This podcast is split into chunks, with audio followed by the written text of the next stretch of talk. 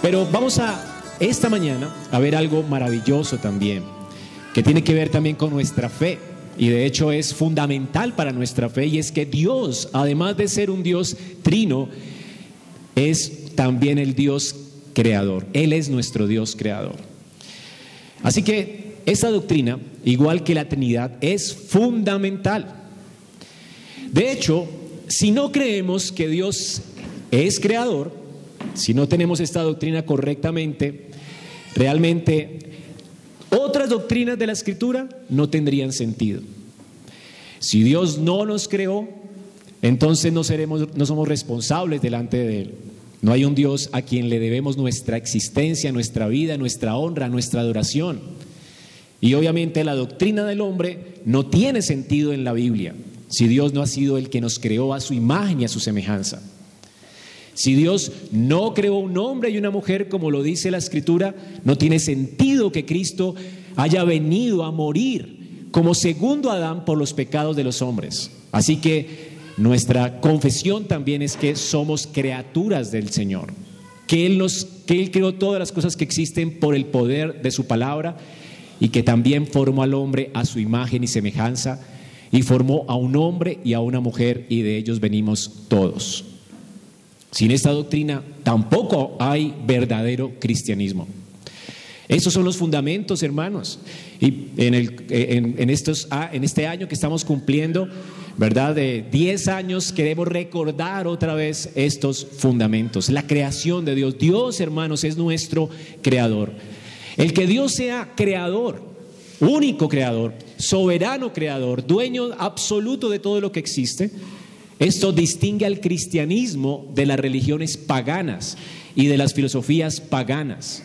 El cristianismo es radicalmente distinto a todo tipo de otra religión, que piensa que venimos de la emanación de dioses o venimos de una evolución, y la escritura nos dice que fue Dios mismo quien nos creó, con su poder omnipotente, y esto nos distingue.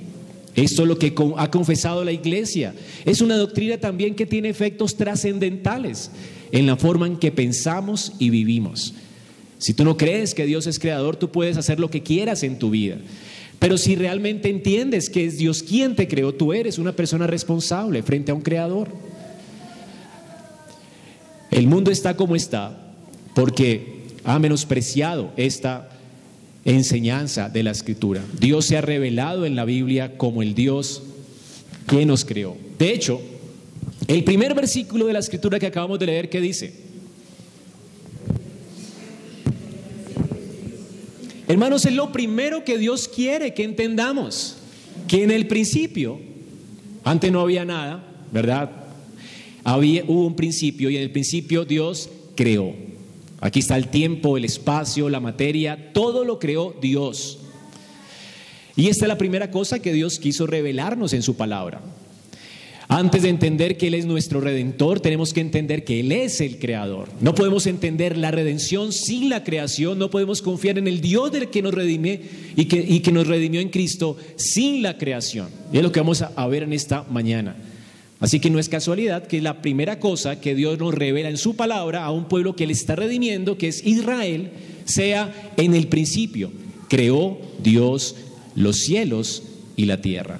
De hecho, la iglesia, uno de los primeros credos cristianos, el credo apostólico, eh, confiesa esto, creo en Dios Padre, creador del cielo y de la tierra. Es lo primero que la iglesia confiesa. Antes siquiera de pensar en Cristo como nuestro redentor, tenemos que creer que Él es nuestro creador. De hecho es entender a Dios como nuestro creador, lo que nos anima a confiar en la redención y a entender y a gozarnos en nuestra redención. Así que es una doctrina determinante para la fe cristiana.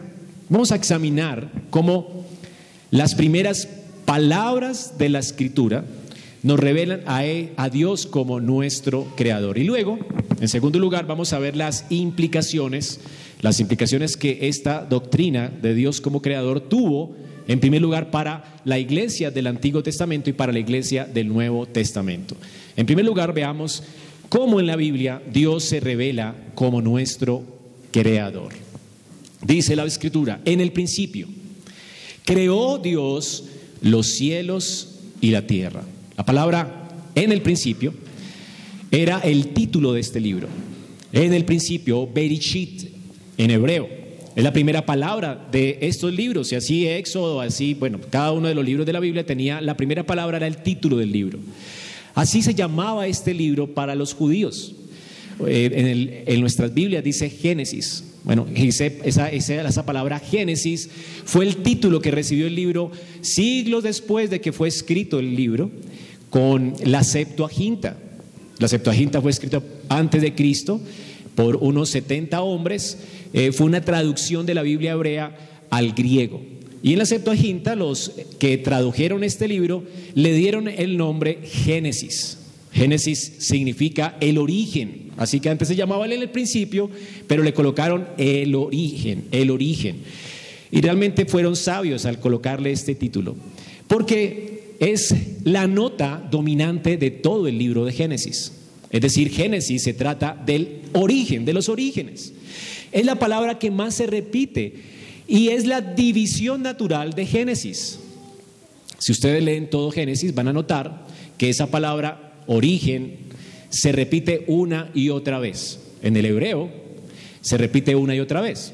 En nuestra traducción es, eh, la palabra eh, cambia por causa de la, de la traducción, pero en el original es la misma palabra que se repite una y otra vez, dividiendo el texto, dividiendo las secciones de Génesis.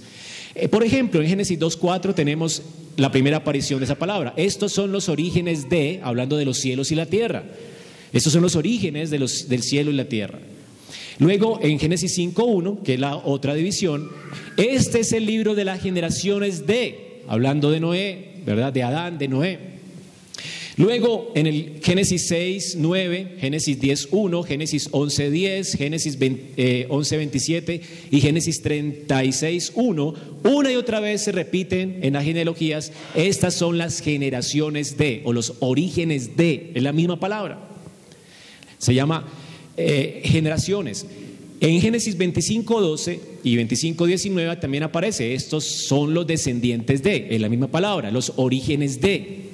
Y luego en Génesis 36, 9, estos son los linajes de. Y luego en Génesis 37, 2, esta es la historia de la familia de, o, o las generaciones o los orígenes de.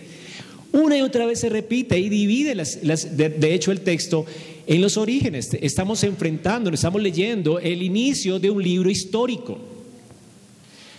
Ese es el libro de Génesis. Por eso escogieron muy bien el libro Los Orígenes. De hecho, ese es el buen nombre que recibió eh, el texto y resume el propósito que Moisés tenía en mente al escribir este libro. Moisés escribió este libro al menos unos 3.600 años atrás y lo escribió para personas que tenían costumbres diferentes a las nuestras, una filosofía distinta a la nuestra, maneras de pensar distintas a las nuestras. Por lo tanto, tratar de leer el Génesis como personas de nuestra generación sería algo absurdo, sería eh, caer en un error que comúnmente es llamado, eh, se me olvidó el nombre, pero es, es una palabra que tiene que ver con anacronismo. Es decir, algo anacrónico es traer algo, un elemento del pasado al presente. O colocar un elemento del presente en el pasado, y esto es un error. ¿Ok? Se ve extraño que pongamos cosas del presente o que usted, por ejemplo, ve una película de Espartaco desde el tiempo por allá de, muchos años antes y colocarles a ellos, por ejemplo, anteojos, se ven como raros, ¿verdad? Porque no tenían anteojos. Es algo así. Eso se llama anacronismo. Ahora, tratar entonces de leer Génesis con nuestra mente occidental, que está viciada con una manera de pensar diferente a la de los judíos, sería anacronismo. Es decir, tratar de leer Génesis y, decir, y tratar de comprobar científicamente cómo ocurrió la creación sería anacronismo. Hoy muchos han cometido el error de hacer esto, ¿verdad? De leer el Génesis y decir, no, Dios creó a través de un proceso de tal, de tantos días, de la evolución y tratar de investigar y de hacer ciencia cuando Génesis no es un libro de ciencia, ¿ok? En la mente de Moisés no estaba comprobar científicamente quién es Dios, de dónde apareció Dios, no era el propósito de Moisés. Moisés no es un hombre científico. Moisés pertenecía a su tiempo y escribió su libro con un propósito y su propósito fue teológico. Hermanos, el propósito de Moisés no es demostrarnos nada, él no quiere demostrarnos nada, él quiere enseñarnos algo, narrarnos algo. Él quiere alentar a Israel, que había salido de Egipto y que iba camino a la tierra de Canaán, la quería alentar narrando cómo ocurrieron actos y hechos históricos. Así que Él quiere contarnos cómo sucedió todo, el origen del mundo, el origen de Israel, el origen del pacto de gracia, el origen del pueblo de Dios, el origen de la iglesia. Él quiere alentarnos a considerar el origen de la esperanza que Dios nos dio en el Mesías. Así que Génesis, para su tiempo, de hecho tuvo que haber resultado confrontante para los judíos. En un tiempo donde estaban acostumbrados y expuestos a los mitos paganos.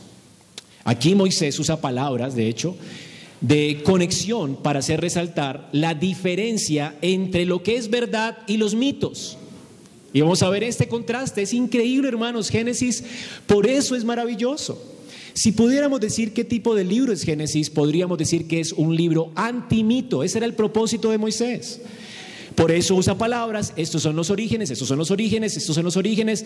Él está narrando historias para contarnos qué es verdad, para contarnos la realidad acerca de Dios, acerca de nosotros, acerca del pecado, acerca del mundo, acerca de la iglesia, acerca de la esperanza que Dios nos dio en Cristo. Así que es un libro anti-mito. Este es el contraste. Ahora vamos a ver cómo se contrasta esto con los mitos paganos. Todo relato mitológico que narraba el origen del universo siempre empezaba con el origen de los dioses. Realmente esta es la forma de pensar naturalmente de un niño, ¿verdad? Cuando le contamos quién creó todo, cuál es la respuesta de él, bueno, ¿y quién creó a Dios? ¿Ok? Bueno, los mitos trataban de solucionar la inquietud humana, ¿quién creó a Dios? Si todo tiene un origen, ¿cuál fue el origen de Dios? De hecho, Moisés ni se preocupa por eso. Él no está escribiendo un mito. Él está dando por sentado que Dios es eterno y que Dios es y que todo lo creado comenzó a ser un día. Es decir, Él se aparta de lo mitológico y no intenta explicar a Dios. Él simplemente narra lo que aconteció. Dios creó en el principio. Todo inició con Dios. Génesis 1, no tenemos dioses, solo hay un solo Dios, no tenemos dioses luchando, no tenemos especulaciones acerca de dónde viene Dios, solo tenemos estas sencillas palabras. En el principio Dios creó. Qué diferente a los mitos, ¿verdad? Esa es la verdad. Él es Dios, indiscutiblemente. Él es eterno y Él estaba solo. No había materia, no había nada, nada preexistente. Dios no partió de algo para crear cosas, Dios creó todo sin nada. Él estaba solo. No habían dioses aquí. No vemos a Dios invocando aquí la ayuda de nadie como ocurría en los mitos paganos. No hay lucha entre dioses para crear el universo. Hay un solo Dios, poderosísimo, omnipotente, que creó todo con el poder de su palabra. Dios habló y fueron creados los cielos y la tierra. De hecho, todo el énfasis del capítulo 1 de Génesis no está en la creación ni en lo creado, sino en Dios. La palabra Dios se repite por lo menos 27 veces. Y además cada verbo tiene que ver con Dios. El énfasis de Moisés no es la creación, es contarnos quién es Dios, contarle a Israel quién es Dios. Él es nuestro creador. Nosotros somos viles, sencillas criaturas. Ahora, todo el capítulo de Génesis enfatiza esto. Y los verbos que tenemos son extraordinarios. Él creó, dice después, Él hizo, Él se movía, Él dijo, él vio, todo era para su deleite. Él llamó y fue creado. Él dividió, él es, el que establece las divisiones, las categorías en la creación. femenino, masculino, luz, tinieblas, mar, eh, eh, tierra. Él establece las categorías, Él es el que las separa, Él es soberano. Hoy en día el hombre todo lo quiere juntar porque quiere y anhela ser Dios, ¿verdad? Pero Dios establece las categorías, todo lo separa según su especie, Él lo hace soberanamente como Señor. Él llamó, Él dividió, Él estableció, Él estableció los cielos y la tierra, Él estableció la familia, Él estableció a los hombres en un lugar. Él es el que terminó todo Él solo. Él lo terminó sin ayuda de nadie. Y dice, y Él bendijo. Otro verbo maravilloso, ¿verdad? Verbos que tienen que ver con Dios. El salmista en el Salmo 33 nos dice, por la palabra de Jehová fueron hechos los cielos y la tierra y todo el ejército de ellos por el aliento de su boca, refiriéndose a los ángeles. Dios no estaba acompañado ni siquiera de ángeles, no tuvo que pedirle el permiso a nadie, él estaba solo, completamente solo, eternamente solo. Dios decidió voluntariamente crear la existencia nuestra un día a partir de nada, sin ayuda de nadie, por el aliento de su boca, hasta los ángeles, dice el salmista. En el Salmo 96, 5 dice, porque todos los dioses de los pueblos son ídolos. ¿Cuál es la diferencia entre los ídolos que nosotros inventamos y Jehová? Que Jehová creó los cielos y la tierra. Esta es la diferencia, hermanos. Todo lo que vemos es obra de nuestro Dios y de nuestro Dios trino. En la escritura, una y otra vez, enfatiza acerca de que Dios creó solo en la Trinidad. Tenemos un solo Dios en tres personas. Y miren cómo en Job 33, 4 nos dice que el Espíritu de Dios nos creó. Dice, el Espíritu de Dios me hizo o me creó. Y el soplo del Omnipotente me dio vida. Para Job era sencillo entender que quien lo creó fue el Espíritu Santo. Ahora, en Hebreos 1, del 8 al 10, para el autor de Hebreos era sencillo entender que el Hijo lo creó. Mas tú, del Hijo dice, tú, oh Señor, entendiendo del Hijo, Él en el principio fundó la tierra y los cielos son obra de sus manos. El Hijo creó, el Espíritu Santo creó. Y para Pablo, en 1 Corintios 8, 6, era natural entender que el Padre también creó. Para nosotros, dice, sin embargo, solo hay un Dios, el Padre, del cual proceden todas las cosas y nosotros somos para Él. Y un solo Señor, por medio del cual son todas las cosas y nosotros por medio de Él. Para Pablo era sencillo. Entender que Cristo es el creador y que Dios el Padre es el creador. Todo procede de Él. La Trinidad creó todas las cosas que vemos, hermanos. Nuestra existencia se la debemos a Dios. Ahora, en la mitología, hay una continuidad entre el mundo creado y los dioses. Hay una continuidad. Por ejemplo, en uno de los mitos más eh, famosos, lo puede buscar por Google, Eunuma Elish, el universo creado, fue creado por Marduk. Él divide a Tiamat en dos y crea con Tiamat el cielo y la tierra. Así que el cielo y la tierra son creados por el cadáver de un muerto. Eso es lo que piensa este mito. Este mito eh, en Numa Elish es del tiempo de Moisés, mucho antes de Moisés, en, los tiempos de, Babilonia. Así que hay muchos escritos antes del Génesis que eran mitos, leyendas, y decía que todo vino del cadáver de un Dios. Pero en la Biblia, el mundo no es parte de Dios. Dios es otro aquí en la escritura. En el principio creó Dios. Él es el creador, nosotros las criaturas. Él es el creador, el universo, su creación. Hay dos cosas distintas.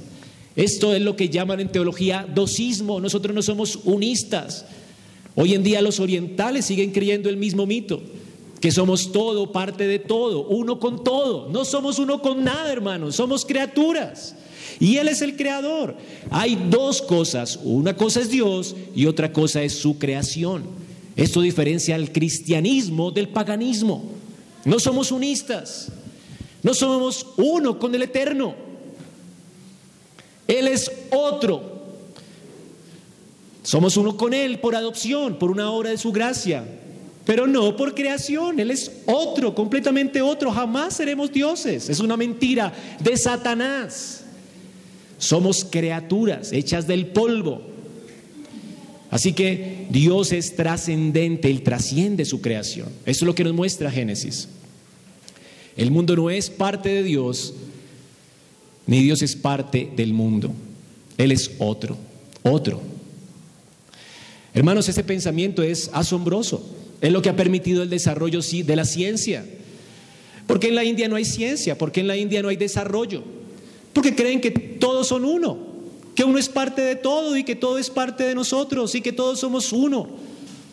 Y entonces les da temor investigar y matar una arañita, una hormiguita para hacer una, una cabaña, o porque puede matar un gusano y puede ser la abuela, porque somos parte de todo y todo es uno. Hermanos, a ustedes les parece chistoso, pero es lo que está pasando en nuestra tierra hoy. Hoy Colombia está abrazando otra vez el hinduismo. ¿No ha visto lo, lo que dan en las películas? El árbol de la vida de Avatar. ¿No es esto unismo? Otra vez estamos volviendo al paganismo. Hay gente que cree esto, hermano, es absurdo. Esto no permite el desarrollo. Y así entonces la gente entiende que nosotros somos los criminales de la creación, ¿verdad? Que somos una molestia para la creación. Y por eso las películas aún disque cristianas dicen que el hombre tiene que desaparecer para que la naturaleza pueda desarrollarse, ¿verdad? Porque el hombre es el problema de la naturaleza. Cuando Dios dice que el hombre fue creado con dignidad para señorear sobre la naturaleza, podemos crear desarrollo, talar árboles, cuidar la naturaleza para que nos dé más árboles y, ah, y sembrar y desarrollar ciencia. Hermanos, Dios nos creó con esa capacidad de hacer cosas. Dios nos creó para eso, para enseñorearnos. Somos los señores de esta creación, no el problema de la creación. Y no somos uno con el todo. Somos distintos. De hecho, Dios separó al hombre de la creación, aunque nos creó como polvo de la tierra. No somos uno con ella. Somos los señores de ella. Somos la imagen de Dios en la creación. Así como Dios gobierna el universo, el hombre gobierna la tierra y señorea, debe señorear sobre ella. Para eso fuimos creados. Esto es lo que, este, este, este pensamiento, esta creencia, hermanos, fue lo que desarrolló la ciencia. La mitología. En la mitología todas las cosas empiezan con la materia, con algo. ¿Verdad? Para algunos mitos la vida proviene del agua. El Nilo, por ejemplo, para los egipcios era el que fertilizaba la tierra y el que producía la vida. Todo viene del agua. Para los griegos la vida empieza de la materia, para los griegos la materia era eterna, es lo que pensaba Platón, Aristóteles.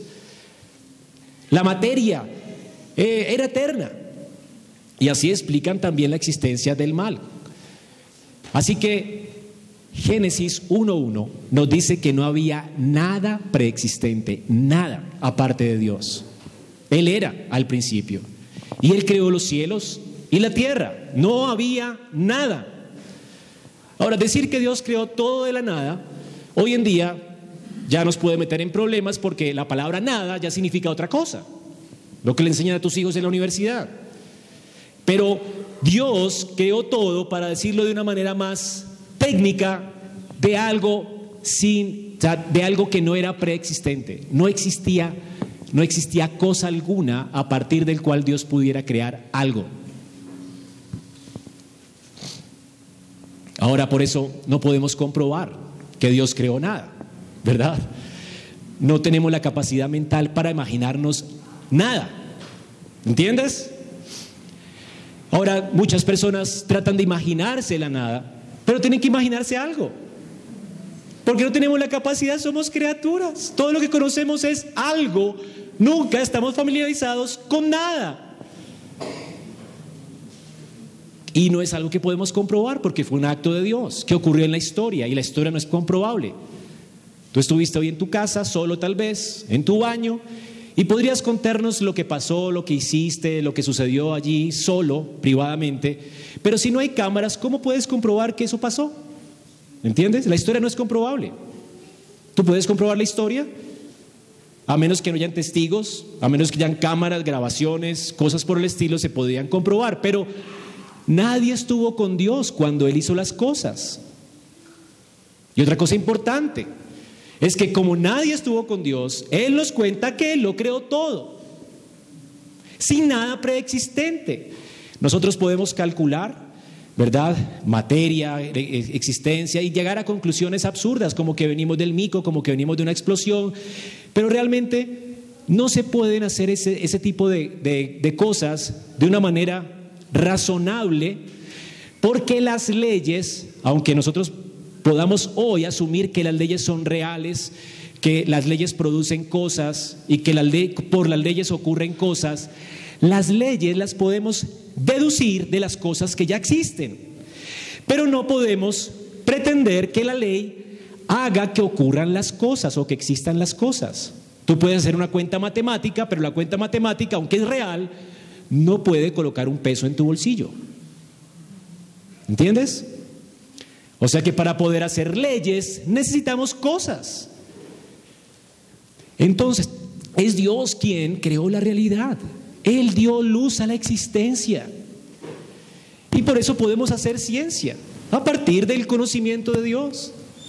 Todo lo que existe, hermano, lo creó Dios, según sus categorías, según su especie. Y al hombre lo hizo solo. No venimos de un proceso, de un desarrollo. Aquí no hay proceso, hay poder, hermanos. Dios creó todo, según Moisés, por el poder de su palabra. Y Moisés es inspirado por Dios. Y Cristo dice que Moisés es inspirado por Dios. Y lo que está haciendo él es narrando simplemente lo que ocurrió. Narrando. Dios es la fuente absoluta de todo.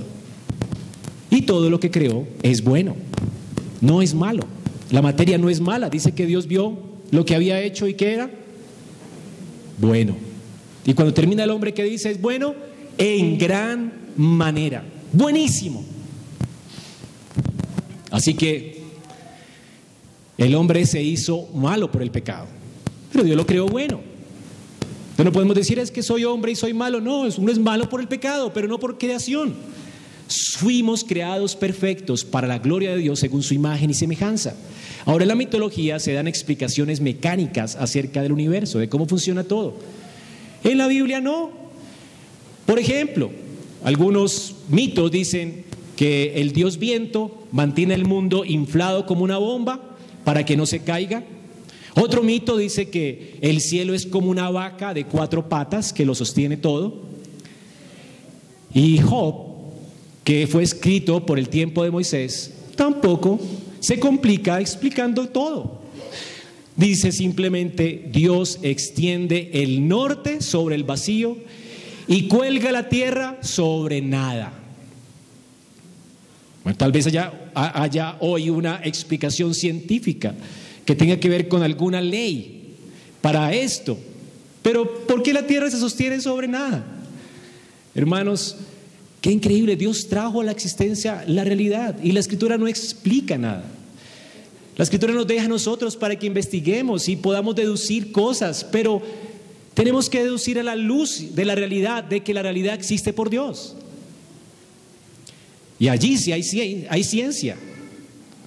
Si no partimos de la realidad y pensamos que las leyes crean cosas y no Dios, ya no hay ciencia, hay estupidez.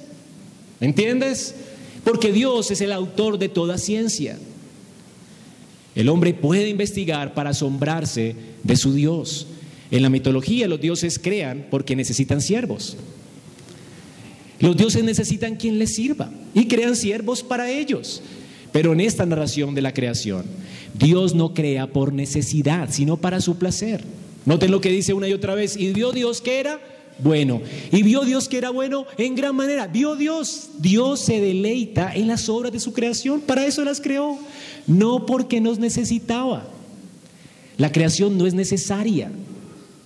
Dios era suficiente en él mismo. Él estaba contento con él mismo. Él no necesita siervos, no necesita alguien que le ayude, no necesita alguien que le sirva, no necesita nuestros sacrificios, nuestras ofrendas, nuestra alabanza. Él está contento. Él no es un Dios frustrado. Hermanos, El Salmo 104 dice, sea la gloria de Jehová para siempre. Alégrese o se alegra Jehová en sus obras. El Señor se alegra en sus obras. Dios no necesitaba crearnos. Si no hubiéramos sido creados por Dios, su gloria estaría completamente intacta.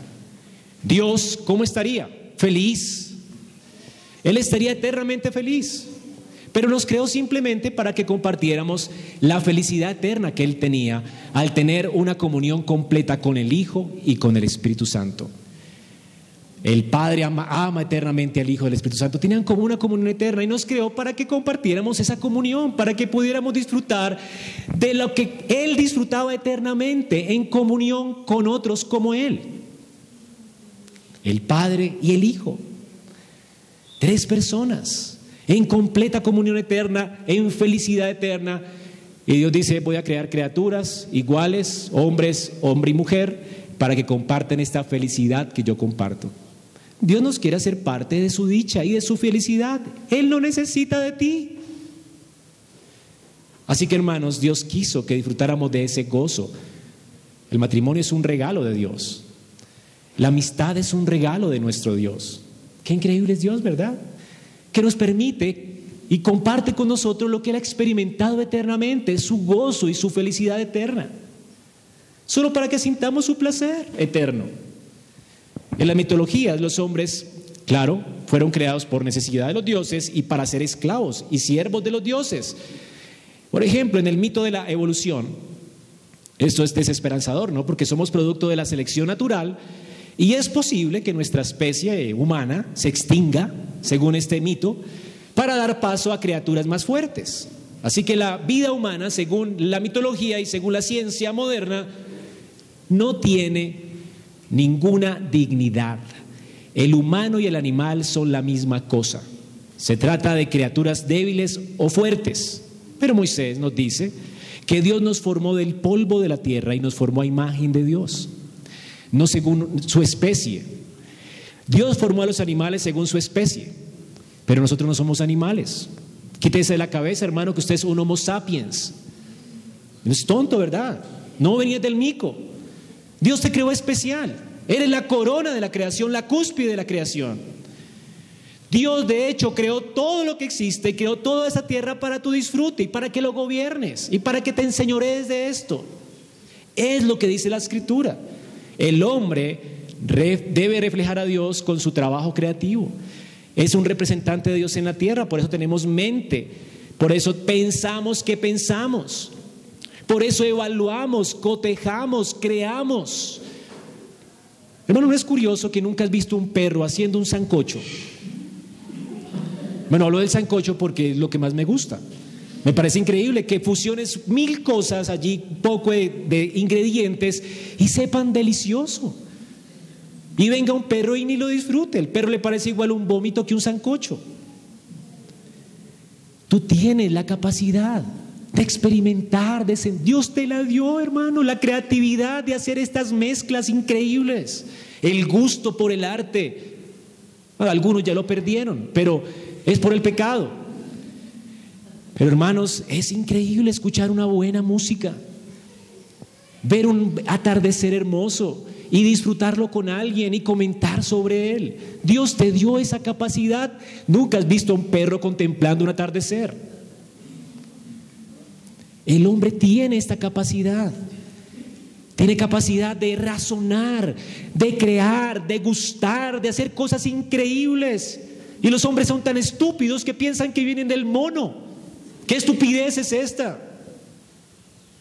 Hermanos, en la mitología los hombres deben sacrificar a sus dioses para ganar sus bendiciones. Entonces hay que sacrificar para que el Dios de la cosecha nos dé cosechas. ¿Sabes qué? Según Génesis, Dios no dejó de crear nada para saciar al hombre por gracia. Dios no está esperando los sacrificios de Adán para bendecir a Adán. Dios bendice a Adán, lo pone en un precioso jardín con todo, impresionante, era delicia.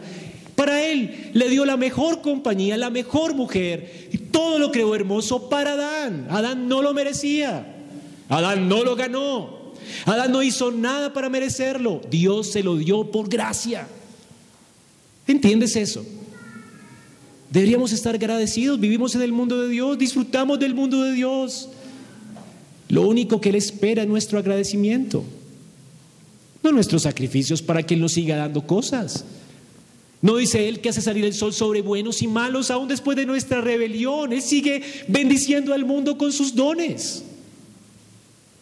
Tú no tienes que portarte bien para tener algo. Dios te da lo que tú necesitas por su gracia. Lo único que Él espera es tu agradecimiento, tu confianza, tu gratitud. En los mitos paganos, los dioses tenían descanso en la tierra. Específicamente, ellos colocaban sus imágenes en templos para que fueran adorados. Pero saben que, hermanos, en Génesis, Dios crea este universo, crea un mundo, hace un jardín y en ese templo pone su imagen viva a un hombre. Es de lo más estúpido, ¿verdad? Que nos postremos delante de una imagen cuando tú eres la imagen. La creación completa debe inclinarse a ti porque representas a Dios. Y tú te inclinas ante un palo que haces con tus manos. Dios te creó a su imagen, era la imagen de Dios. Dios no dice, inclínate ante una imagen, es que tú eres su imagen. Así que hermanos, qué asombroso privilegio tienes tú al entender que Dios es tu creador y no hiciste nada para merecer o existir. No somos dignos de existir, pero existimos. Hermanos, ¿no deberíamos de exclamar con el salmista cuando dijo, Señor, ¿qué es el hombre para que te acuerdes de él? ¿Quién es el Hijo del Hombre para que tú lo cuides y le des todo? Sin embargo, aunque le hiciste un poco menor que los ángeles, no, somos ni tan poderosos como los ángeles, pero sin embargo nos coronaste de gloria y majestad más que los ángeles. Hermanos, los ángeles son los siervos de los hombres. Son más poderosos que el hombre, pero Dios le plació colocarlos al servicio nuestro.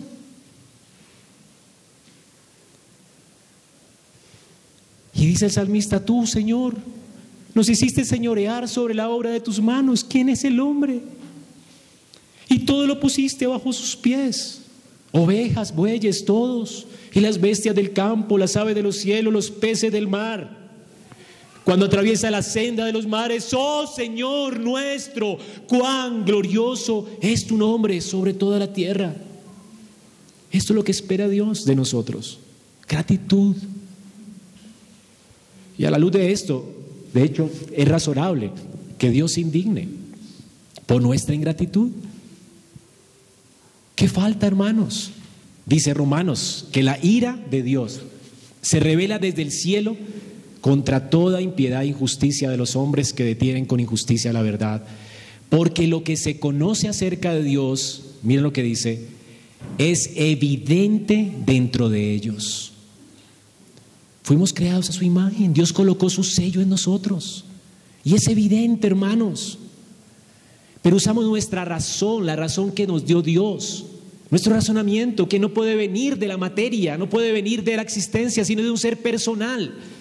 Lo usamos para resistir la idea de que Dios existe. Y para crear mitos paganos. Y para adorar a las criaturas antes que al Creador. Así de corrompidos se hizo el hombre en Adán.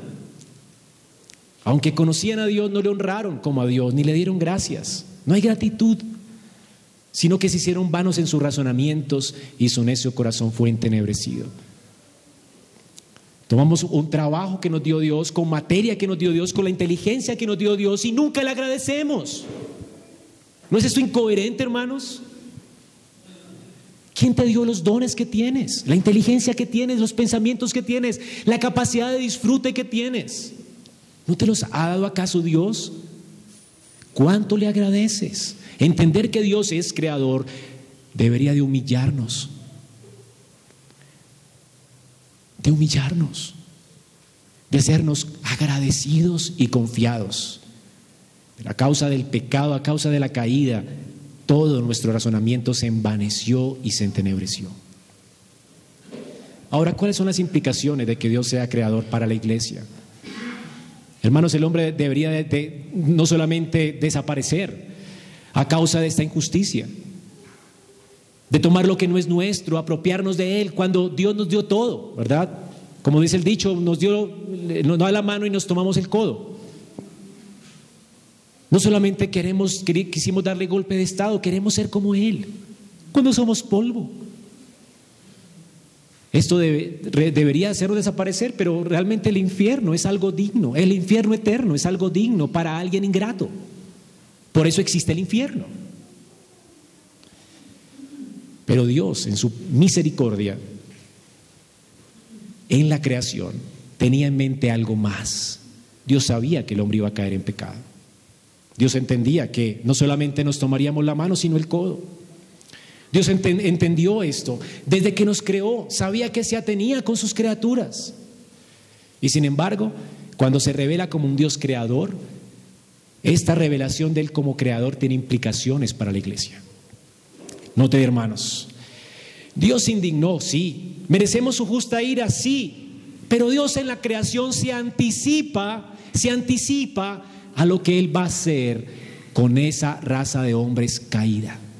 Dios, al crear, crea de una manera que pueda mostrarnos el proceso, o más bien un patrón que Él va a hacer con nosotros. Dios pudo haber hecho todo al contrario, pudo haber hecho todo de una vez, sin luz, tinieblas, sin día, noche, sin nada de esto, pero le plació hacer todo por su espíritu a través del Hijo y le plació hacer todo por el poder de su palabra y ordenadamente. Primero la tiniebla, después la luz. ¿Por qué?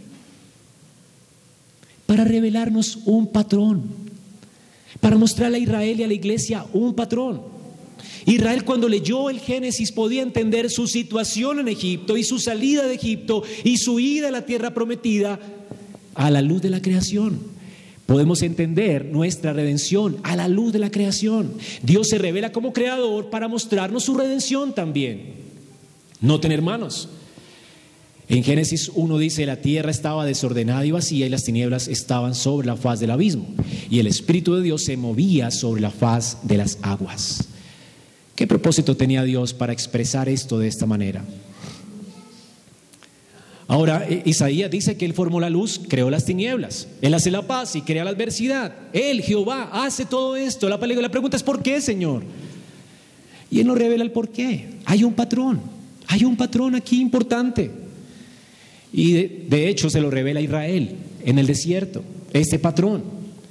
Veamos cómo hace o cuál es el patrón. Primero hay caos, el Espíritu Santo se mueve, se revolotea como un ave en medio del caos.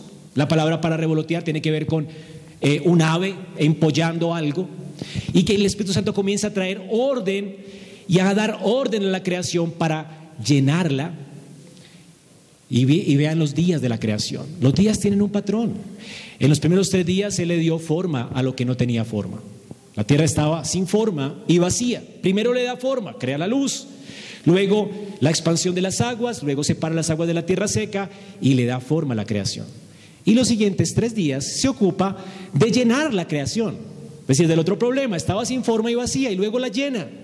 ¿Y cómo la llena? Llena sus dominios, primero la lumbrera de los cielos, luego los peces y las aves, luego hace brotar la hierba y los animales y luego forma al hombre como la cumbre de la creación para enseñorear sobre todas las obras de sus manos. Y luego Dios, ¿qué hace? hay otro patrón. Primero ordena, luego llena y luego descansa. Hace un día para el descanso, para que el hombre se recree en la obra de sus manos. Y crea un día y lo aparta, lo santifica para que el hombre se, se recree en él.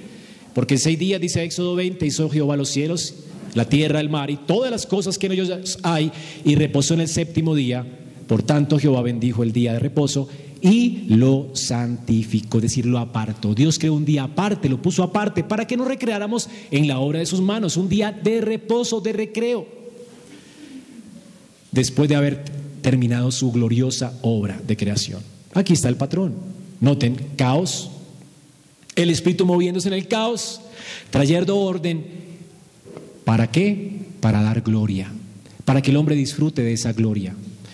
Así que no es casualidad que Moisés haga esto y además haga esto y haga eco de las mismas palabras en Deuteronomio. Cuando Dios le entrega la ley a Moisés en con Deuteronomio, Dios se refiere con las mismas palabras a lo que está ocurriendo en Israel. Noten, Deuteronomio 32, 9 al 12. Porque la porción de Jehová es su pueblo, Jacob la heredad que le tocó. O sea, Dios está creando un pueblo. ¿Cómo lo creó? En primer lugar, dice, le halló en tierra de desierto. La palabra aquí desierto es la misma palabra que se refiere a desordenada y vacía. Hay dos palabras aquí, desierto y soledad. Le halló en tierra de desierto, es decir, desordenada. Y en yelmo de horrible soledad, vacía. En hebreo son las mismas palabras. Las mismas palabras. Dice entonces, y lo trajo alrededor y lo instruyó, lo guardó como la niña de su ojo. Y miren lo que dice, el Espíritu de Dios, como el águila que excita su nidada y revolotea sobre sus pollos, empollando allí, Él extiende sus alas y los toma y los lleva sobre sus plumas. Jehová lo guió. El Señor está sobre Israel por su Espíritu, en medio del mundo caótico de Egipto, trayéndolo en un proceso por el desierto para que experimente el descanso y el reposo en Canaán. ¿Notan el proceso? Israel cuando lee Génesis y cuando experimenta, eh, o más bien cuando escucha la voz de Dios en estas palabras, ellos pueden asociar. Hay patrones aquí, creación, redención. Israel puede estar seguro y confiado. Hermanos, pasar por el desierto era para Israel terrible. Se había librado de un enemigo poderoso. Pero ahora en el desierto se iban a encontrar con más y peores crueles. En la tierra de Canaán habían enemigos crueles. Era para temer, para tener terror en el desierto. Y Dios les dice, miren lo que dice en la creación. Es lo mismo que estoy haciendo con ustedes. Nadie estropeará mi obra. Caminen gozosos por el desierto. Yo los voy a proteger como la niña de mis ojos. Y les voy a dar reposo. Como la creación fue completada, completaré mi obra en ustedes. ¿Cómo debía estar Israel en su corazón? Creyendo, confiados. Temer al enemigo, ¿por qué? Si el Señor es el creador. ¿Entiende la conexión, creador, redención? Hermanos, ellos podían tener la seguridad que Dios les llevaría a un lugar de reposo. Porque el Dios que les está redimiendo es el mismo Dios que creó los cielos y la tierra y reposó de sus obras. Dios lo que empieza lo termina y lo empieza y lo termina por su espíritu y por el poder de su palabra. Dios que prometió, Él lo hará. Israel tenía que entender que Egipto no era un lugar adecuado para el pueblo. Egipto, de hecho, Dios revirtió el orden de la creación para enseñarle a Israel que ese no era el lugar para ellos. Ellos tenían un destino, Dios tenía un propósito en la creación, mostrarles su destino, su descanso. Noten cómo en Israel, primero Dios convierte las aguas saludables en sangre. Él revierte la creación. Y luego destruye todo sustento, todo, todo animal, toda hierba. Viene la langosta, se come la hierba. Todos los animales los destruye. Y luego le da muerte a sus primogénitos, que era la aseguranza de que su descendencia iba a perseverar. Dios destruye la descendencia de los, de los egipcios. Y al final, ¿cómo queda Egipto? ¿Cuál es la última plaga? Sí, todo destruido, todo caótico, pero ¿cuál es la última plaga? Tinieblas. Tinieblas. Este es el mundo caótico de Egipto, muerte y tinieblas. Comienza como en el primer día de la creación y aquí está el Espíritu de Dios sobre Israel, empollándolo, sacándolo de ese lugar de caos a través de un desierto para llevarlos a su reposo eterno. Dios está mostrando que Él es un creador glorioso, pero también es un redentor glorioso. Dios está dispuesto a amar no solamente a su criatura, pero amar a, su criatura pecadora, desagradecida y llegar al extremo de tratarlos de manera misericordiosa en Cristo. El Señor había jurado en su ira que muchos de ellos no entrarían en el reposo por causa de la incredulidad y de que no agradecieron, ¿verdad? Pero los que confiaron en Dios entraron a la tierra prometida y disfrutaron de las bendiciones de Dios como Josué y Caleb. Ahora, para los creyentes de la narración de Génesis, para ellos realmente fue motivación para ellos avanzar. Josué no le temía a los enemigos porque entendió las conexiones con la creación. El Dios que les creó es el mismo Dios que nos está redimiendo. Él no va a fallar. Él va a, él va a terminar la obra que comenzó en nosotros. Él nos llevará al reposo eterno. Josué y Caleb entendieron esto. Fue ánimo estimulante para el creyente, hermanos, que Dios sea creador y que es también el mismo que se humilló a sí mismo para ser nuestro redentor. Dios no solo nos mostró su extremo amor al crearnos, también nos está mostrando su extremo amor al pasar por alto nuestros pecados, al juzgarlos en Cristo y al traernos de nuevo a Él en un lugar glorioso de descanso eterno. Así que considerar esto, de hecho, animó también a los peregrinos que iban a adorar al templo. Ir a adorar al templo era peligroso. Tenías que atravesar también el desierto, habían despeñaderos, habían enemigos, habían ladrones, bandas de atracadores. Hoy tal vez temes venir a la iglesia por el transmilenio. Bueno, era peor en ese tiempo. ¿Y sabes qué cantaban los peregrinos por el, por el desierto? Cuando iban camino a encontrarse con Dios, yo sé que nos vamos a encontrar con Dios. Voy a estar en su templo, en el lugar de su reposo. ¿Y por qué? Porque Él es mi creador. Dice el salmista mientras peregrinaba, levantaré mis ojos a los montes. Es peligroso el desierto mientras voy al templo. Dice, ¿de dónde vendrá mi socorro? Mi socorro viene de Jehová, que hizo los cielos y la tierra. Él no dará mi pie al resbaladero. No me resbalaré por los peñascos del desierto, ni se adormecerá el que me guarda. Las bandas de atracadores no me tocarán. Aquí no se adormece ni duerme el que guarda Israel. El Señor es mi guardador. El Señor es tu sombra a tu mano derecha. El sol no te fatigará de día, ni la luna de noche. El, el Señor te protegerá de todo mal. Él guardará tu alma. Cuando venía de Medellín, yo odio los aviones, les tengo temor, ya no. Mientras preparaba este sermón, para ustedes hace unos un mes atrás, estaba leyendo acerca de la creación. Y mientras iba en ese avión y pensaba en mi creador, y entender que Él tiene el control de el piloto, que le dio los dones a ese hombre, que le dio la sabiduría, la inteligencia, toda una estructura que la creó Él para su gloria.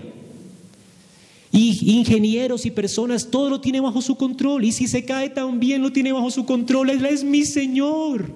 ¿Tú crees, hermanos, que le tengo miedo a un avión? Él es mi creador.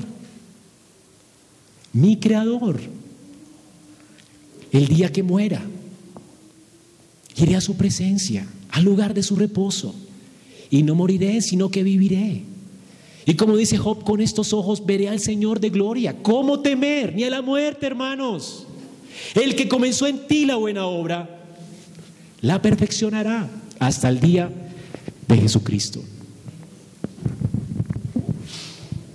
Es lo que nos dice la escritura. Así que hermanos, ¿cómo impacta? ¿Cómo impactó esto Israel y cómo impacta tu vida? El que Dios sea tu creador. Si Él es tu creador y Él es tu redentor, tú puedes confiar. Mire cómo conecta Juan en su evangelio la creación con la redención. Dice Juan 1 del 1 al 5. Ve a Juan 1 del 1 al 5 y léelo. En el principio era el verbo. Y el verbo era con Dios. Y el verbo era Dios. ¿A dónde nos está llevando Juan? Antes de hablar de el redentor, va a hablar del creador. Y mire cómo conecta la creación con tu redención. Dice, este era en el principio con Dios, todas las cosas por él fueron qué? Hechas, creadas. Y sin él nada de lo que ha sido hecho fue hecho. En él estaba la vida. ¿Y la vida qué? Era la luz de los hombres. La luz en las tinieblas resplandece y las tinieblas no prevalecieron contra ella. ¿A qué se está refiriendo ahora Juan? Pasó de la creación a la redención. ¿Notan la conexión? Tú no puedes entender la redención sino a la luz de la creación. El mismo que te creó es el mismo que te redimió, el mismo que hizo que las de las tinieblas resplandezca la luz, el mismo que usó ese patrón en la creación, te está mostrando que Él no tiene un plan B. Él decidió desde la eternidad salvarnos en Cristo. Él quiso que de las tinieblas de nuestro pecado resplandezca la luz de Cristo. Dios no improvisó en la creación. Desde la creación primaria, Él está pensando y revelando su creación futura, su nueva creación. El Señor no está improvisando con nosotros. Él está en control soberano de todas las cosas. El mismo que creó, el mismo que creó, el mismo que creó está llevando a cabo nuestra redención. Y esa redención comienza con el Espíritu Santo de Dios sobre nosotros, cubriéndonos con su sombra y cambiando nuestro corazón. Quitando de nuestro corazón la esclavitud y el deseo por Egipto, que representa el pecado, el caos. Dios nos sacó de este mundo caótico, del engaño del pecado, del engaño de la oscuridad, a su luz admirable en Cristo. Y es lo que dice 2 de Corintios 4, 6. Dios que mandó que de las tinieblas resplandeciera la luz, creación, redención, es el que resplandeció en nuestros corazones. ¿Para qué? Para la iluminación del conocimiento de la gloria de Dios en la faz de Jesucristo. Nosotros estamos cubiertos por la sombra de sus alas y vamos a terminar pareciéndonos como Adán. No solamente pareciéndonos a Dios, siendo imagen de Dios, una imagen sin corrupción en la gloria, pero además siendo hijos de Dios. Pasamos de ser criaturas, virreyes de la creación, a ser hijos. ¿Tú entiendes ese extremo amor? De criaturas a hijos. Es, era el plan de Dios desde el comienzo. El Señor ahora está ordenando nuestras vidas, como lo hizo con Israel, al ordenarlo como pueblo, como un anticipo de la manera en que el Señor está trayendo un pueblo para Él. Por eso la Escritura dice, marido, amada a vuestras mujeres como Cristo amó la iglesia y se dio a sí mismo por ella, ¿para qué? Para santificarla, habiéndola purificado por el lavamiento del agua con la palabra, como Dios, por su Espíritu, hace este, este proceso de renovación hasta que nos parezcamos a Cristo y, nos, y seamos glorificados. ¿Cómo lo hace? Por el poder de su palabra. ¿No es el mismo patrón de Génesis 1? ¿Cómo Dios puso orden por su Espíritu? ¿No lo hizo por la palabra? Y dijo y fue hecho, dijo y dividió, dijo y separó. ¿Ven el proceso, hermanos? Génesis no es un libro científico, es teológico. Dios revela su gloria para ti, para que confíes. Un día, hermanos, un día, el Señor en su misericordia nos hará habitar en su morada eterna y gloriosa. La escritura nos dice en Hebreos 4:9, queda un reposo para el pueblo de Dios. Pues el que ha entrado en su reposo, él mismo ha reposado de sus obras, como Dios reposó de las suyas en la creación. Por tanto, esforcémonos para entrar en ese reposo, no sea que alguno caiga siguiendo el mismo ejemplo de desobediencia que Israel.